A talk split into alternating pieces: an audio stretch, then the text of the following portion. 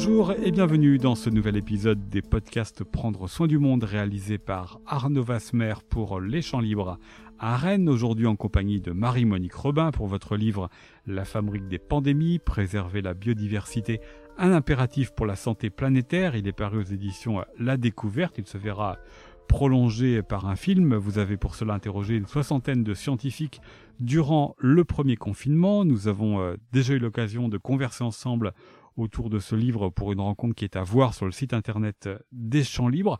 Marie-Monique Robin, ma première question donc pour ce podcast, elle est assez simple et naïve. Comment ça se fabrique une pandémie?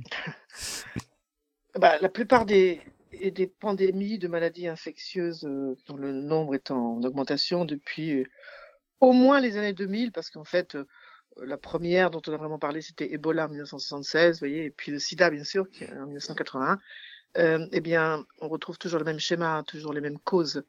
Euh, la première d'entre elles étant la déforestation dans les forêts euh, tropicales, qui sont des lieux où il y a une très grande biodiversité animale, végétale, et aussi donc un, un grand potentiel d'agents pathogènes hébergés notamment par les animaux. Alors quand on se dit ça, on se dit bon ben il n'y a plus qu'à les raser et puis on sera débarrassé. Eh bien en fait c'est tout le contraire qui se passe, ainsi que me l'ont expliqué des, 62 scientifiques que j'ai interviewés. C'est tout le contraire parce que, en fait, dans ces forêts tropicales, eh bien, il y a un, équilibre hein, qui est en place dans les écosystèmes qui fait que le risque infectieux est à bas bruit. Euh, vous avez par exemple des prédateurs qui vont contrôler la population de rongeurs euh, qui peuvent porter des virus. Euh, vous voyez, les chauves-souris qui sont elles-mêmes un très grand réservoir d'agents pathogènes potentiels euh, vivent leur vie, mais euh, elles ne sont pas un danger tant qu'on les menace pas elles-mêmes, c'est-à-dire tant qu'on les force pas à partir, à s'enfuir. Et là, dans ce cas-là, elles se mettent à excréter par stress euh, les agents qu'elles hébergent. Donc voilà, première cause déforestation, donc c'est l'activité humaine. Voilà, ensuite, il faut que l'agent pathogène qui ainsi est sorti du bois à cause de notre action euh, souvent, ils transitent par des animaux euh, intermédiaires, qui peuvent être des animaux sauvages ou des animaux domestiques d'ailleurs, hein, avant de contaminer l'homme. Alors là, évidemment, l'élevage joue un rôle aussi très important. C'est le cas pour la grippe aviaire, dont on parle beaucoup en ce moment, par exemple. Hein. Mais c'est aussi le cas pour les coronavirus. Un coronavirus de chauve-souris euh, contamine très rarement les hommes, il faut qu'il passe par un animal intermédiaire.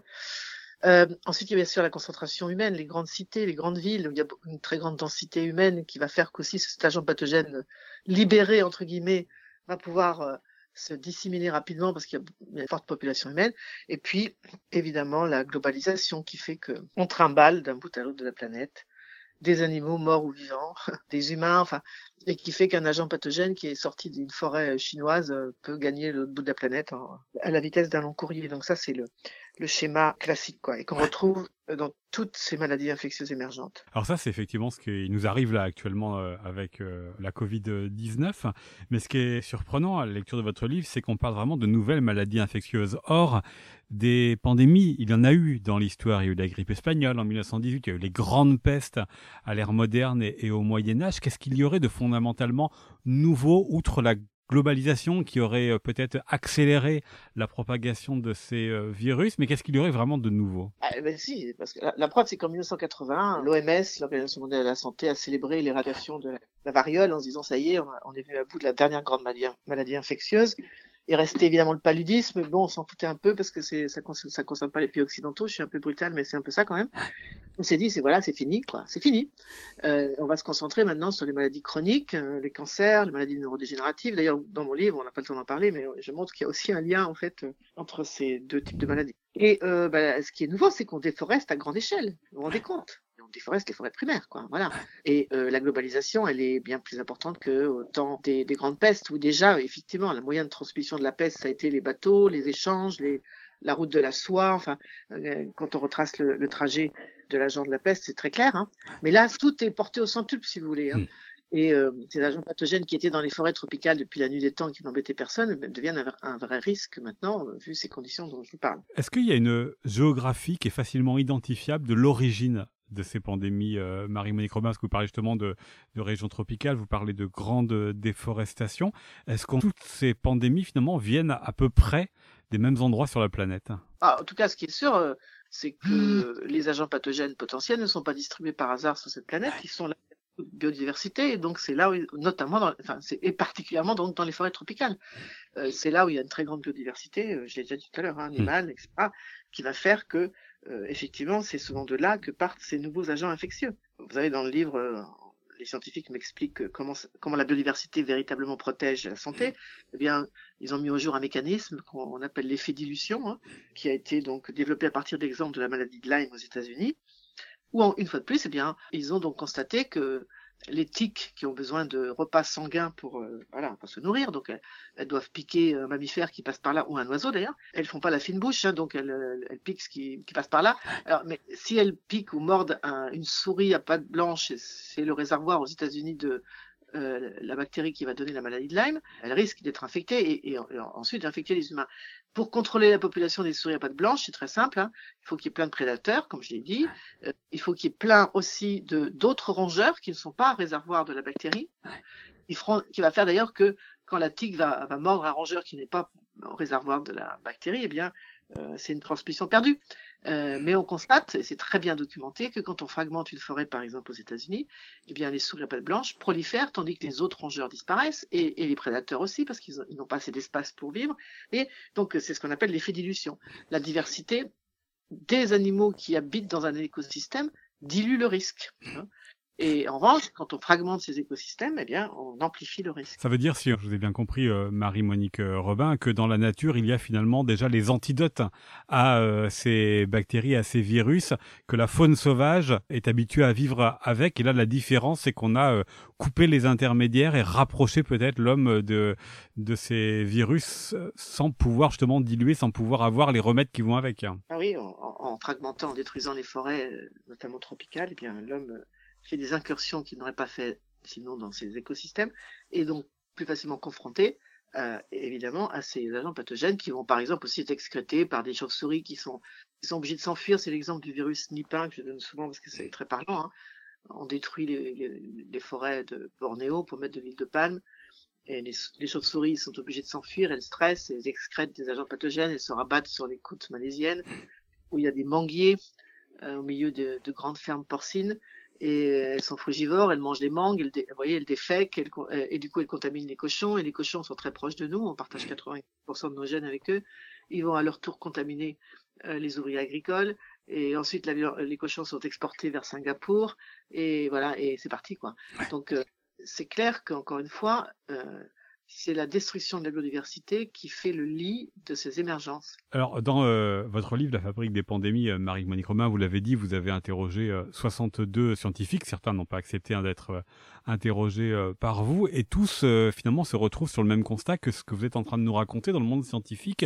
On le savait que les alertes, elles ont été déjà posées. Comment vous expliquez le fait que l'on se soit trouvé démuni face au Covid-19 et à d'autres pandémies qui euh, l'ont précédé ces dernières années, dernières décennies bah, tous me disent que leurs travaux ne sont pas connus, ignorés. Mais vous savez, on est un petit peu dans la même situation que par rapport au, au climat il y a une dizaine d'années, hein, euh, où il y avait les, les climato-sceptiques. Hein, on en a eu des célèbres dans notre pays, n'est-ce pas?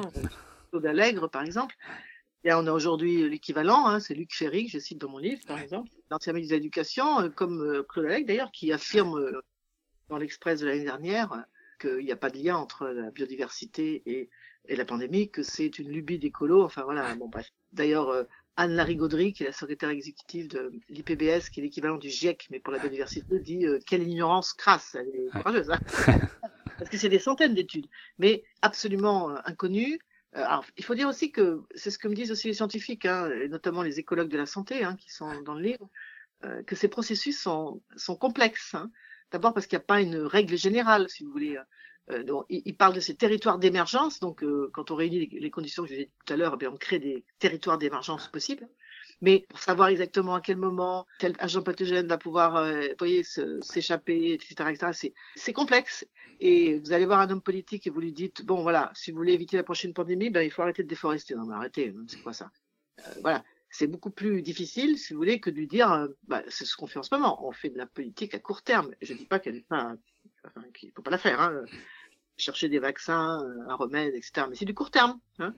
Eux, ils disent euh, moyen et long terme, c'est-à-dire que si on veut éviter les prochaines pandémies qui pourraient être bien plus meurtrières que celle-ci, parce qu'ils disent tous aussi que celle-ci, c'est moins d'un pour cent des gens qui sont tués. Et évidemment, c'est trop, c'est toujours trop, hein, quand on a des, enfin, mais si on compare à Ebola, dont on reparle actuellement, hein, mmh. en Afrique, il y a une nouvelle flambée épidémique d'Ebola, et ben Ebola tue 60 à 80% des personnes contaminées. Vous voyez un petit peu, euh, c'est quand même autre chose. Hein. Et, et, donc, euh, Voilà, alors pour l'instant, si vous voulez, la biodiversité, moi je retrace hein, l'histoire de ce concept dans mon livre j'étais surprise de découvrir qu'en fait, jusqu'au début des années 1980, il n'y a même pas de terme pour ça. Hein, il est inventé au début des années 80. Et la nature, on parle de la nature, vous voyez, enfin, mais, et puis la nature, ben, on est habitué à puiser dedans euh, sans rendre de compte à personne, on, on peut la, la détruire, on peut la, la, la, polluer, on peut, enfin, oui, et c'est bien l'un des problèmes hein, qu'on a aujourd'hui parce que voilà, les espaces euh, non touchés par l'homme maintenant se réduisent comme peau de chagrin. Et donc on est habitué à puiser dedans sans avoir de rendre de compte à personne. Et euh, c'est donc assez récent que ce concept est apparu. Et maintenant, l'étape suivante, c'est de se dire que non seulement, bon, c'est la biodiversité, euh, bah, c'est sympa parce qu'on n'a pas envie que les oiseaux disparaissent, c'est triste, n'est-ce pas, hein, etc. Euh, c'est pas un supplément d'âme pour bobo écolo, vous voyez. voilà. Et c'est notre maison commune. Hein, je reprends une expression du pape François. Alors je, parce que je trouve que c'était c'était une jolie expression et j'aime bien l'utiliser parce que sans biodiversité nous ne pouvons pas vivre hein. et, et, puis sans biodiversité on peut mourir quoi carrément quoi et donc euh, ben là on, voit clairement qu'on est arrivé un petit peu au bout d'un système quoi force de puiser puiser puiser de manière vraiment indiscriminée systématique, eh bien, euh, on est en train de, détruire cette maison commune et elle va nous tomber sur la figure, quoi. Est-ce que vous avez l'impression euh, ou pas euh, que cette crise actuelle du coronavirus fait prendre d'autres décisions aux décideurs publics, à ceux qui peuvent justement faire en sorte que ce que vous disiez tout à l'heure à propos du moyen terme et du long terme, c'est-à-dire des épidémies qui peuvent être plus nombreuses, plus massives et plus mortelles, on les évite? Alors pour l'instant, on n'en prend pas vraiment le chemin. Hein. Je euh, et, et, là, je suis toujours en rapport évidemment avec tous ces scientifiques que je vais partir les retrouver maintenant pour mon film. Là, je suis en train de préparer tout ça, les tournages et tout. Et ben malheureusement, ils sont assez déprimés comme ils l'étaient quand je les interviewais. Pour l'instant, on n'est pas du tout dans ce qu'ils préconisent, c'est-à-dire même s'il y a des intentions, mais maintenant il faudrait des actes quoi. Les intentions, elles sont là. Hein. Euh, One Health, le fameux concept d'une santé unique, ou Planetary Health, une euh, la santé planétaire, qui dit que on ne peut pas dissocier la santé des écosystèmes, la santé des animaux domestiques et sauvages et la santé des humains, que tout est lié.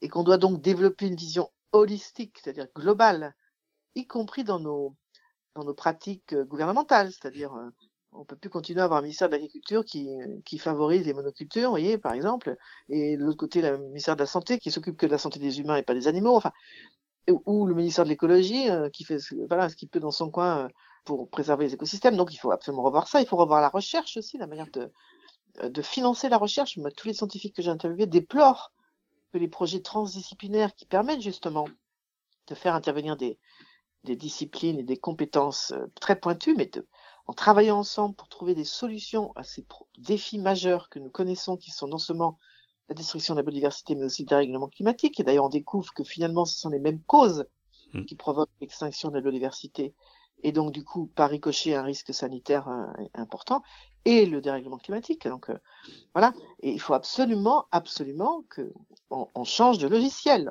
Voilà. Alors ça veut dire quoi? Ben, ça veut dire on peut pas donner l'autorisation à Total, par exemple, qui, comme vous savez, a une raffinerie dans les Bouches-du-Rhône, euh, comme ça a été fait récemment, d'importer 500 000 tonnes d'huile de, palme d'Indonésie pour mettre dans, les réservoirs. On ne peut pas parce que tout est lié. Donc euh, vous allez convaincre comment l'Indonésie d'arrêter de déforester si vous importez son huile de palme? Voilà, euh, on peut pas continuer à importer du soja transgénique, c'est un sujet que je connais bien d'Argentine, du Paraguay, pour nourrir les poules, les vaches et les cochons de Bretagne, parce que tout est lié. Vous voyez? Et donc ça suppose donc cette vision holistique et aussi avec à la clé des mesures internationales hein, qui permettent de reconnecter ces différentes activités si on veut éviter parce que ça c'est quand même très sérieux, hein, ce que me disent les scientifiques, c'est que nous sommes entrés dans une ère de confinement chronique. Et ça, petit à petit, on voit que ça se dessine, parce qu'on on voit bien qu'on ne sait pas quand est-ce qu'on va en sortir, et pour cause. Oui.